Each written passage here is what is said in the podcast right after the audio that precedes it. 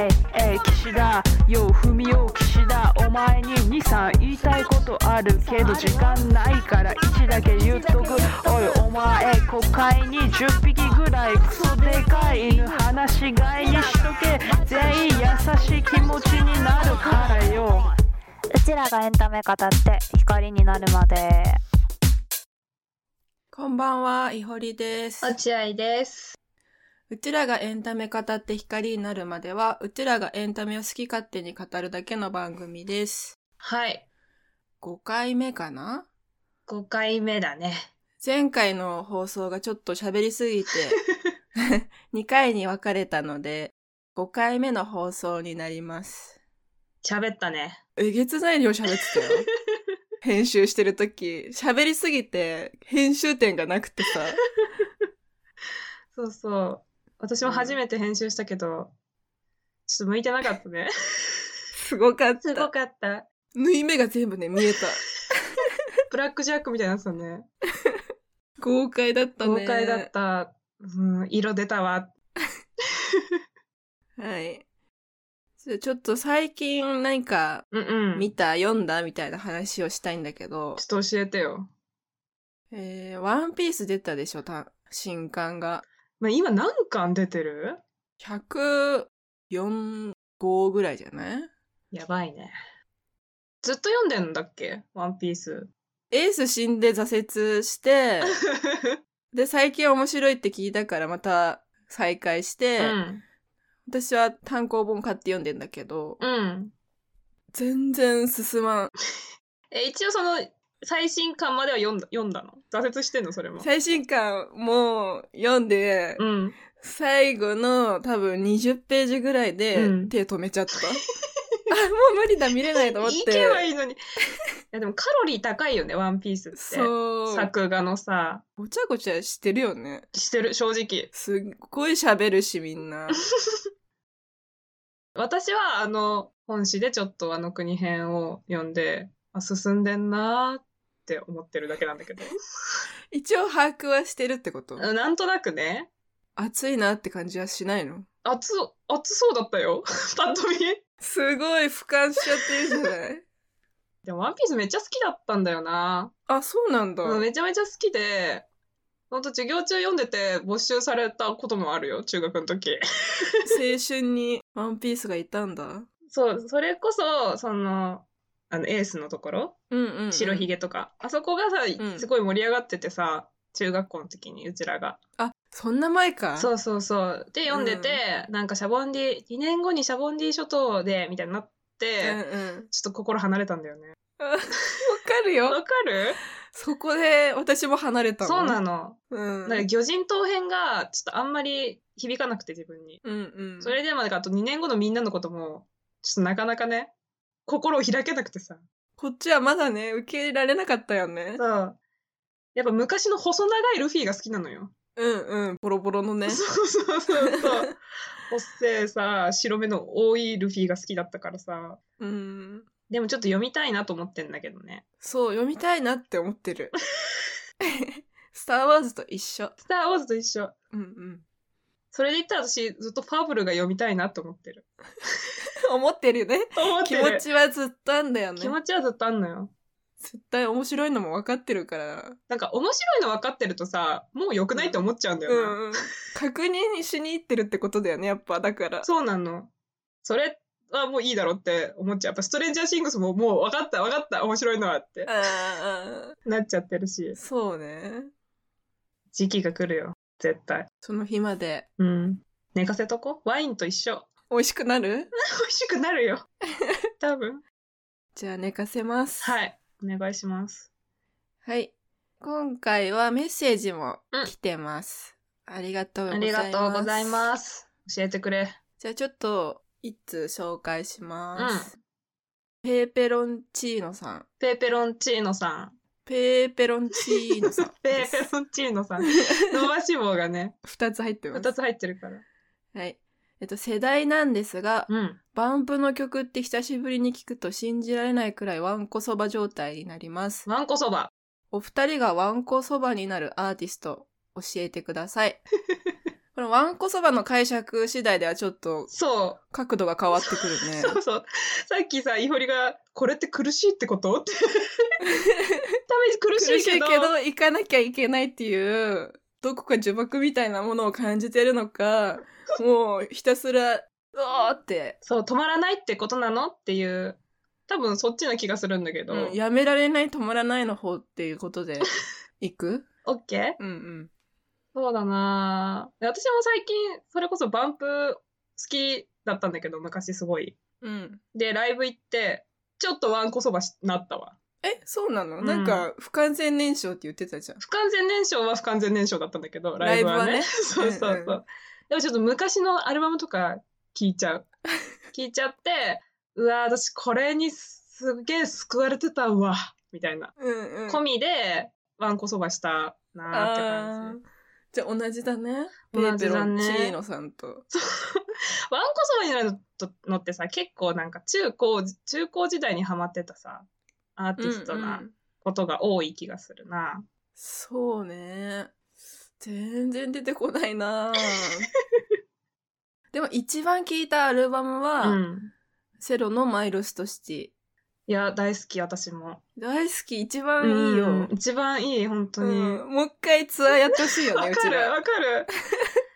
ね、ちょっとコンセプトアルバムっぽい感じでさ、そうそうそう。通して聞くのが気持ちいいんだよね。いいよね。なんか街とかさ、天気のこととかさ、うんうん。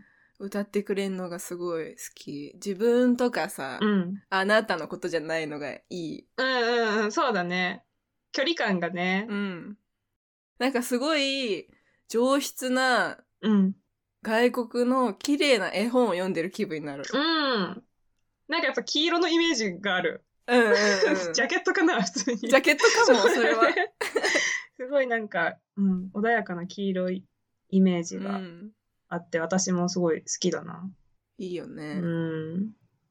でも、わんこそばって昔の聞いて懐かしいって言ってさ、繰り返し聞くのってあんまないかも。今、聞いて、なんか何回も一曲リピートしちゃうとかは結構ある。あ、それはある。それで言うと、最近はほんと、あの、キッドフレッシュノのユースをめっあ、ちゃ繰り返してる。泣いちゃう人が出現する名曲でしょ？そう。すごい聞いちゃうな。な、何が響くのか。え待って、じゃあさ、あの、ポッドキャストで言ってた泣いてた女性ってオッチーってこと？違う。違う。札幌のなんかライブで見たみたいなやつでしょ、そう違う違う違う違う。まあ私でもあるよ。私でもある。ことにしとくわ、じゃあ。そうだね。うんうん。私は最近はもう金子綾乃の、うんうん。あの、新しいアルバム。アルバムね。うん、ずっと聴いてうる。ん。聞いてた？もう聞いてないけど。いやでもなんかあるよね。なんか自分のバイオリズムみたいなのとさ、うんすごいマッチする瞬間がさ、全然、うん最初聞いた時はさ、そんなにだなって思ったやつでもさ、それこそなんかワインみたいに寝かせといたらさ、急に、待って、めちゃめちゃ美味しいんだけどみたいな。あるある。めっちゃあるよね。そんな感じです、うちらは。うちらはそんな感じです。バンプの何が好きなんだろう。昔の曲が好きなのか、やっぱりこの人は。かな多分そうじゃないかなじゃあ、詳細送ってください。今何が好きですか？あ、さ、何が好きか教えて。それでさ、人物像さ、どんどんうちらで勝手に作っていきたいよね。ペーペロンチーノさんのさ。いいじゃん。なんだっけ、そういうの。あるよね。犯人、プロファイリング？プロファイリングしちゃう。うん、やってこうやってこう。だからもう3、2回目3回目と送ってください。うん。お願いします。はい。うん。で、今日の放送は、全然前回ぐらいにうん。え紹介した、うん。と太宰治の筑剣団はい。とサム・メンデス監督のエンパイア・オブ・ライトについて感想を喋っていきます。行こう。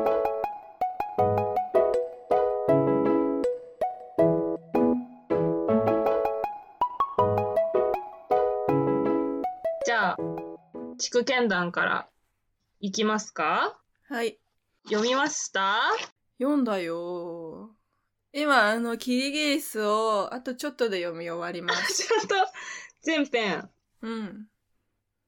まあざっとじゃあ私があらすじを説明すると、まあ犬嫌いの主人公がいやいや犬を飼ってて、じゃあ殺そうってなるっていう話なんだけどさ。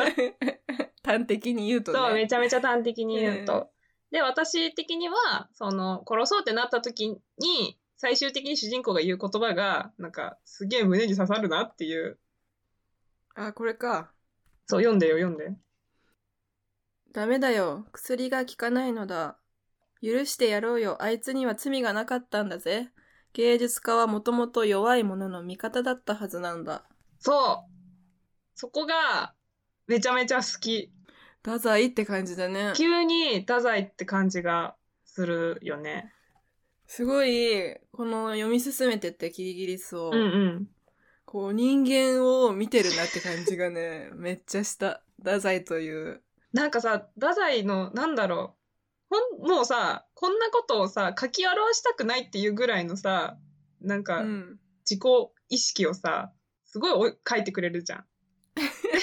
こっちもなんか気持ちが分かりすぎて一緒に傷つくんだけど、うん。でもこの地区剣団もさ、最初の方さ、犬の悪口みたいなのもさ、すごいユーモラスにさ、うん。書くじゃない、なんだ、犬を見てる眼差しがさ、ちょっとなんか自己嫌悪と混ざる感じうんうんうん。がさ、するじゃん。その弱者としして犬を見てて、それがちょっと自分と重ね合わせられてるみたいなうん。描写の仕方がしてる気がするんだけど、で、それで、このさっき堀が読んでくれたセリフは、犬をね、殺す、毒殺しようとしてね。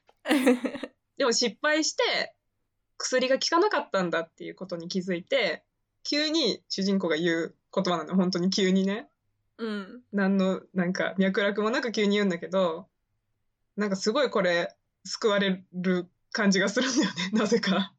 えー、救われるんだ。うん、なんでだろなんでだろうね。う。うん。でも、読んでて思ったの。オッチ、ぜ、好きじゃん？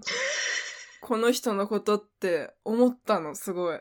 私を感じた？地区剣団読んで。そう。地区剣団だけじゃないよ。他の、あ、太宰読んで。そう読んで、オッチ、太宰のこと好きなんだなって思ったんだけど。うん。そうだね。なんかすごい面白いなって思うのはさ、なんか多分太宰治にさ、共感する人なんてさ、日本中でさ、何万人もさ、いると思うんだけどさ、その人たちはさ、全員さ、自分が孤独だと思ってるんだなって思うとさ、めちゃめちゃ面白いなってなるんだよね。う孤独がいっぱいあるね。そう、孤独がいっぱいあるだけなんだよね。本当に。なんかだから勇気づけられるっていうこととはまた違うっていうか、そう思ってる人がただただたくさんいるっていう状態っ うん。ていうだけなのがすごい面白いなって思ったり、太宰もこんなに、こんな文章が書けるのにさ、ずっとこんなこと言ってんのじゃん。そう。登場する人全員卑屈じゃん。そうそう。そう。でも、地区剣団はなんか、割とその、希望、希望がある感じ がする。ユーモラスだしね。うーん、うん。あとはね、うん。全蔵を思うも結構好きだった。どんな話？うーんとね、全蔵って多分、葛西全蔵のことだと思うんだけど、うんうん。なんか破滅型の私小説家？酒に溺れてみたいうんう。なん感じの人なんだけど、この中で太宰は、すごいさ、故郷へのさ、憎悪みたいなのがあるじゃん。うんうんうんうん。太宰って。なんだけど、こう出世して、大手を振って、うん。故郷に帰りたいっていう思いもどっかにあるのよ。うんうんうん。故郷に帰る話か、なんか故郷の人のいる会に行く話か忘れたけど、うん。その場に行くってなった時に、なんかそうやってこう出世して、生きようよと故郷に帰れる人のことをもうすごい蔑むのよ。浅はかだって言って。うん。けど、その次のページぐらいでは、うん。もう自分も実はそういう人間になりたいんだ。そういう風にしたいんだ。うんじゃあどうやってそこの場所に行ったら、こううまいことを、そういう、いい風に自分が見られるかなっていうのをすごい思案するんだけど、うん。結局、その回は酒を飲みすぎてうまくいかなくて暴言を吐いて終わるっていう。で、なんか結局そういう故郷も捨てられないし、その属性のなんていうか、そういう部分うんを捨てきれない人だから、うん。その地区剣団もそうだし、なんかいろんなものを断ち切れないままずるずると生きていってるな。でもそうだよなってうん。思った、すごい。そう、なんか、イホリはさ、そういう感情に対してさ、どういう距離感でいるの？え、この太宰さんの？太宰さんの、ちょっとなんつうの、卑屈なさ、うん。でも、ま、周りの人全員を見下してるんだけど、本当はそうなりたい自分うんうん。いるみたいな、複雑なさ、感情みたいなのに対して。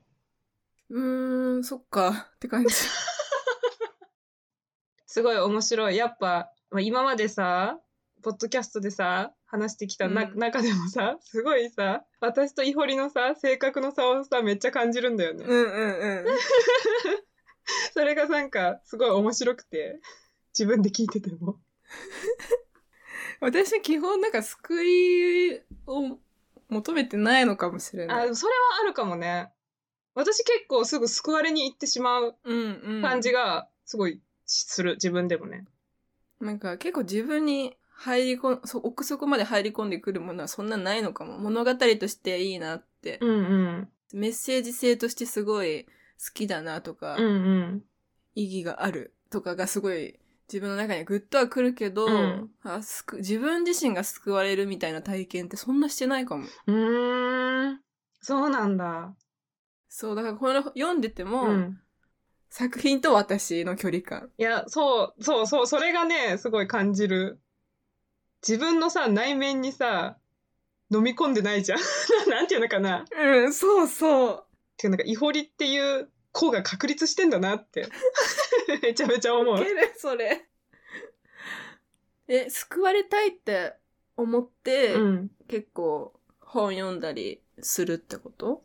うーん、救われたいなって思って何かを手に取るってよりは、うん。結果的に救われてるみたいなことの方が。多いけど。そしたらまた現実逃避ともちょっと違うよね。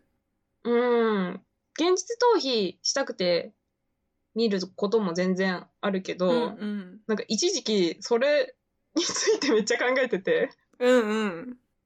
現実が嫌で作品を見て自分をごまかして生き続ける意味って何なんだろうとか、そういうの、うんうん。そういう方に行っちゃったの。私はすごいそういうことを考えるのも好きだし、割とそういう思考回路をしちゃうから、なんかその仕事する意味とかって、面白い映画が見たいとか、なんか面白い本に出会えるから、そのお金を使いたいからとか思ってたけど、うん。でもそのなんでその面白い映画を見たり面白い本とかを読みたいのかって言われたらその今見てる現実が嫌だからじゃんっていうことに気づいて。でもそそれってめちゃめちゃなんつうの？メビウスの輪みたいなさ、ルうん。ループになるじゃん。嫌な現実を忘れるために何かを見るために働くって待って待ってみたいなこれ成り立ってないよねみたいなことに気づいて めっちゃぐちゃぐちゃになった時期もあったけど。今はどういう感じで受け取ってんの？今は結構なんかいつか自分のためになる気がするみたいな感じで前に前に行ってるってことじゃん。なのかな？なんかそんな感覚になってきたかもしれない。すごいじゃん。すごいね、それは。でもそれもそれでしんどくなる時が来るんだよな。きっとね。なんで先ばっかり 見なきゃいけないんだよ。な何になるんだよっていう。そう、そう、そうなのよ。今幸せになりたいのに、未来がどうかじゃなくてね。いつも今幸せになるのは難しいな。難しい。なんか先とかさ、まあ過去のことばっかうん。あるよな。今しかないのに本当は。本当はね、うん。おかしいよ。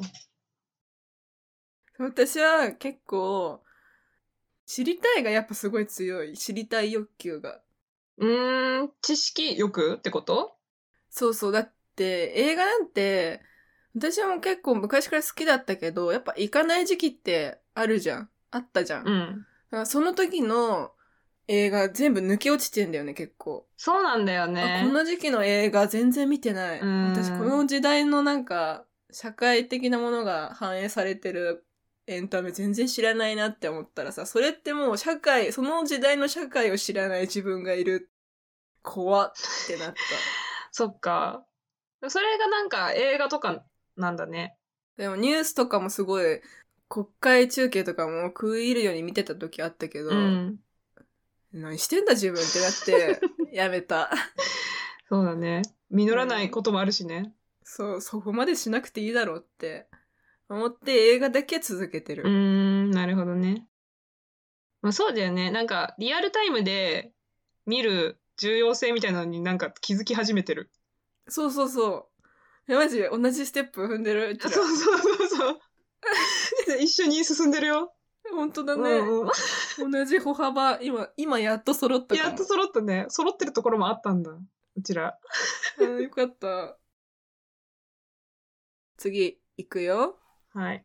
はい、私がオッチーに紹介した映画、エンパイア・オブ・ライト。はい、こちらはヒューマンドラマで、えっと、1980年代のイギリスが舞台で、うん。映画館、エンパイア劇場で働く女性と青年の二人の、二人とか、まあそれを取り巻く人間関係も描いた作品です。はい。とにかくね、映画を見たなって気持ちにさせられました。えー、待って待って、確認すること忘れてない？ちょっと待って何？涙腺どうだったの？報告してよ。涙腺だそうだそうだいほりの涙腺の元締め、元線が終わったっていう話をしてたんだった。報告しますね。はい。えっ、と、ラスト10分ちょい泣きしました。じゃあ、元線はちゃんと閉まってたね。閉まってた。閉まってたけど、まあ、あの、すごい分かったよ。いほりの、とにかくショットが綺麗で、その音楽と相まった、その映画のマジックが序盤からすごいみたいなうん。話は、もうめちゃめちゃ見ててすごい分かった。最初っからもう本当に綺麗なの。光と闇うん。の表現とかが、もう露骨に来るわけ。とにかく光の表現が、もうあらゆるシーンで出てくる。なんか光をつけるとかさ、うん。キャンドルのライトとかさ、看板のネオン、ネオンとかがさ、バンバンバンって最初さ、序盤に入るんだけどさ、それもすっごい、ただただ美しいし、とにかく満足感が最初からあって、えー、うん好。きな映画でした。えー、よかった。だいぶ。だいぶ好きな映画だったな。その、サッチャー、ササッチャリズムにさ、うん。ちょっとイギリスが、なんつうの、激動の時代じゃないけどさ、そうね。動いててさ、ちょっと黒人差別とかの問題と、うん。あとその主人公のヒラリーの、ちょっとなんかメンタル的な問題を抱えている中年女性みたいなのの、なんか問題がこう同時に描かれていくんだけど、で、それプラス、その二人が働いてるエンパイア劇場っていう劇場が舞台になってるから、なんか映画愛みたいなのがもちろんそこにはあって、でもなんか、ノスタルジックに振りすぎてない感じもすごいしたというか、うんうん、割とその映画愛も、なんか映画があるからじゃあ私たち大丈夫とかでは決してないというか、うん、なんか本当にただそこにあるだけで、なんかたまに光になるよね。私たちの、みたいな描き方なのが、結構距離感としてすごい共感できる感じがしたな。そうね。絶対的な救いってないからさ。そうそうそしかもその人のタイミングとかによってう。、うん。救いになるものが全然変わるじゃん。そうそう。あとなんかさ、映画が1秒間に24コマでできてるよ、みたいなさ。要は1秒間に静止画を24枚見てて、で、その静止画だから、一コマ一コマの間実は闇があるんだよ、みたいな。うん。みたいなさ、話をさ、トビー・ジョーンズがするじゃん。うんうん。トビー・ジョーンズめっちゃよかったな。よかった。本当にうんうんめちゃめちゃよかったで、それでなんか、要は映画もさ、光と闇でできていて、その光を見てるようで、実は闇を見てるし、でもその闇っていうのは、その錯覚で見えなくなってるみたいなのが、うまくさ、映画の話とリンクしてたりもするし、うんうん。なんかそれが、なんつうの、直接的な映画参加みたいな感じにもまあ聞こえるみたいなのは、なるほどっていう感じだったな。人生の話とね。そうそうそう。でもそちょっとなんか要素はあんまうまくまとまってるかなってちょっと思ったけど。そう、なんか要素が多くて、説明不足な部分が多いんじゃないかっていう評価も結構あって。そうだね。なんか別に、まあ、個人個人の問題がものすごく解決するとか、カタルシスがあるかって言われたら別にないんだよね。ないし、そんなにうまくまとまってないけど、まあでも、人生ってそうじゃんって言われたらまあそう。っていう。うんそうそうそう。私もそう思った。いろんな問題がいっぱい同時にあって、うんうん。解決しないこともあって、ただ生活を映してるだけっていう感じがしたから、なんかそのままならさも、またそういうことだよねっていう。うんうん。あとは、ちょっと年の差がやっぱ 気になったな。あー、やっぱそれでうちら気になっちゃうね。逆ももちろん男の人が上の場合もそうだし、んうん女性が上の場合もちょっとね、気になってしまうよね。今回はね、あの、ヒラリーっていう中年女性と、スティーブンっていう黒人の若い男性が、まあ、ちょっとなんか恋愛関係みたいなのになるみたいな。うん、まあどうしてもちょっと大丈夫かな？って なんか思うし。逆はすごいいっぱいあるじゃん。うん。おじさまと若い娘。そうね。そっちの方が気になるけど、どっちにしろ気になるわ。気になるけど、うん。女性が年上で、男性が年下の場合の恋愛って、若さを保ってる女性みたいな。うんうん。でも全然そんなことなくて、そういう美しさにこだわってない女性の、その若い男性との恋愛うん。にうん救われるとまではいかないけど、うん。あ、こういう物語を作ってくれるんだって思う人いっぱいいるだろうなって思った。うん。確かにね。なんかそれこそエブエブもそうだけどさ、うん。中年女性のな 波来てる。来てるかもしれない。結構一番見過ごされてきた、うん、ところなのかもしれないなって思って、その、ヒラリーがスティーブンに惹かれるシーンでさ、腹チラが描かれるじゃん。うんうんうんうん。お腹がチラって見えて、で、ふわってなるじゃん。ああいう、そういう、何、性的な部分とかで、こう、男性として見ちゃうみたいなのが描かれるのって、いいじゃんって思った。うんうん。そんな深くなくていいじゃん。年が離れてて、女の人が上だからって、そんな大層な理由つけて恋愛にしなくてもいいんじゃないって思ったから、その入りがすごいいいなって思った。なるほどね。そうね。まあなんか、メンタル的な問題と、普通に日常的に差別を受けてる人種的にねっていう、なんかその自分じゃコントロールできないことをお互いに抱えてるっていう共通点みたいなのはもちろん二人にはあるから、うん。惹かれ合う理由じゃないけど、なんか別に納得できないわけでは決してない。そうそうそう。まあでも、性行為のシーンがあるとね、なんかノイズになることが多いの。すごい多かった、確かに。ん そうもちろんそのクソ男コリン・ファースのとの多分やりとりは必要だったんだろうとは思うけど、にしてもちょっと多かったな。やっぱりね、ちょっとね、いるのかなって思うことの方が多くて、なんかこれ難しいな、人によって。私はなんかすごいノイズに感じがちなことが多いから、うんうんうん。まあ別になくてもいいよねっていうのは私も同意。そうね。あとは、1980年代のイギリスってもう激動の時代みたいに言われるけど、それをこう今描いたのって、今の時代と結構リンクしてるからじゃん、多分。うんその時代の差別と、あとまあ映画館のさ、規模も縮小してるみたいな話もあったじゃん。うん。うんうん。で、今もさ、コロナでさ、映画館がどんどん潰れてって、あの、アジアン系のヘイトがすごかったじゃん。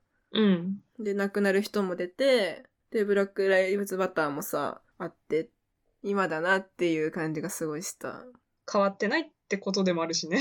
そう。結局。結局そうだな、歴史って。でもなんかその映画館、なんかさ、スティーブンがさ、あの、ヒラリーに言うシーンでさ、なんか映画見てこいよみたいな。映画見るときは本当にその、いっぱいいろんな人がいるけど、その、一緒に見てる人がどんな属性かなんて気にしないだろみたいな。みんな一緒なんだよみたいなのってすごいそうだよなって思ったし、私本当映画館で映画見るの好きなことをなんか 思ったな。全然知らない人たちがさ、めっちゃいてさ、別にコミュニケーション取ることもさ、一切ないけどさ、なんか一緒のものをさ、分かち合ってさ、なんかみんなでさ、いそいそと帰る瞬間とかさ、えー、結構愛しいなって思う。特別な時間だよ。そう。そういうのをね、思い出して。あ映画館っていいなって思うよね。そうそうそう。単純だけど。そだからヒラリーが映画を見るシーンはすごい良かったよね。う。うん、よかった。ニホリがなんか誰もいない映画館の真ん中で見なよみたいな、うん言った意味がすごい分かった。そういうことかと思って。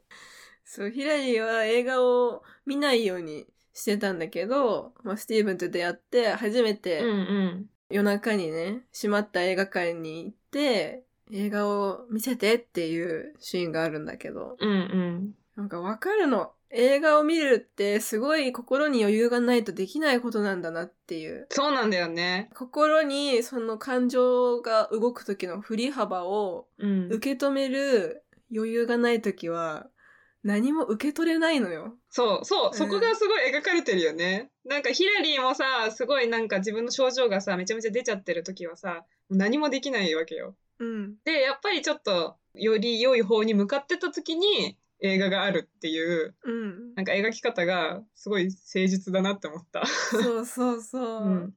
あ、そうだなってなった。全然見れないよね。そうなんだよね。その描き方がすごい好きだった。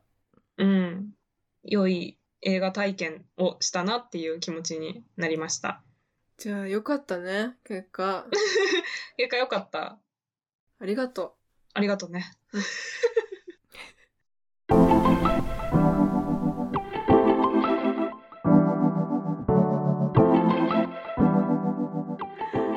はい。はい。うちらがエンタメ語って光になるまで、エンピカはお互いに見てもらいたい、読んでもらいたい、聞いてもらいたいエンタメを紹介して、次の収録で感想を喋ります。はい。じゃあちょっと次回見て、次回までに見ていただきたい作品は、映画、ブルージャイアントです。えっと、これはまあ、ビッグコミックで連載されてた漫画が原作、石塚真一さん原作で、監督は立川城さんっていう人、最近だとまあ、コナンの劇場版？